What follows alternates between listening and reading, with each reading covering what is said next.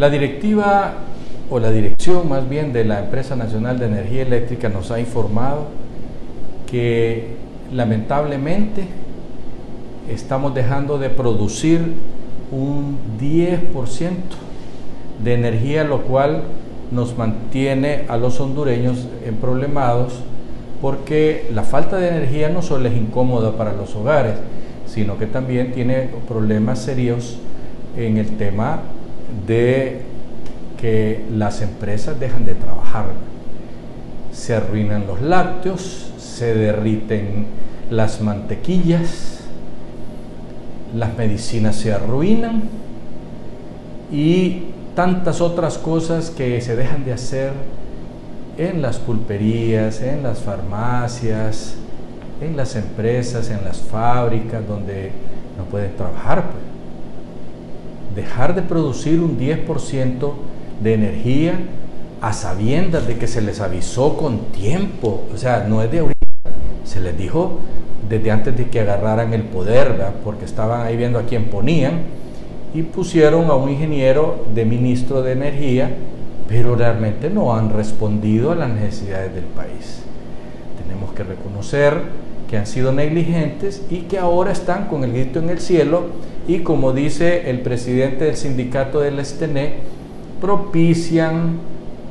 las crisis para comprar o para licitar eh, servicios más caros, porque pudiendo negociarlos con tiempo, cuando se compran de emergencia, los que venden estos productos, este servicio, lógicamente se aprovechan y los ponen caros. Lamentablemente así funcionan constantemente nuestros políticos, porque yo no me canso de decirlo que esto no es de ahorita, esto es una costumbre inveterada de la que hacen uso los políticos para comprar más caro y meter la coima en medio de ese costo que tienen que pagar los que producen la energía eléctrica y por ende nosotros los hondureños que tenemos que comprar la energía más cara de Centroamérica y probablemente una de las más caras de América Latina.